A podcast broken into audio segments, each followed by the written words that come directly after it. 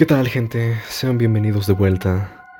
Y yo sé, el ambiente está un poquito cambiado. Un ambiente más terrorífico. Un ambiente así como si estuviéramos en el Peralta a las 2 de la mañana. ¿Traes con tus chistes de dónde vivo, hijo de tu puta madre? Nah, ya, perdón, perdón, perdón. Es que sí está medio feo por allá y más a esas horas, tienes que admitirlo. Pero ese no es el tema en esta ocasión. La verdad es que muchos de ustedes me han estado preguntando si tengo alguna experiencia paranormal o si he tenido alguna vivencia cercana a lo terror o algo así. Nadie te preguntó, ¿verdad? Nah, la verdad no, pero no sabía cómo rellenar los últimos minutos del programa. Así que, pues bueno, vamos a ver qué sale.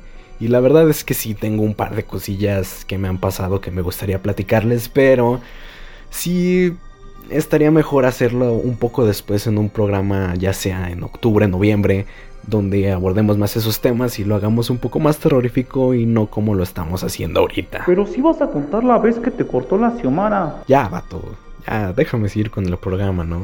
Ya, por favor, no sé. Nada que ver, nada que ver.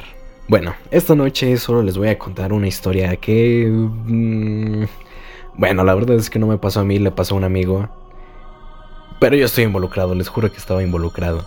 Lo que pasa es que estábamos jugando videojuegos y él se encontraba solo en su casa y de repente alguien llegó y, le tocó la puerta y él salió y no había nadie.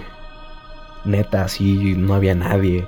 Y, y, yo escuché, yo escuché que le tocaron y escuché cómo se levantó y abrió y no había nadie. Y luego se, llegó y me dijo, hey, estoy solo en la casa y, y no había nadie. O sea, es, eso, eso está así muy de terror.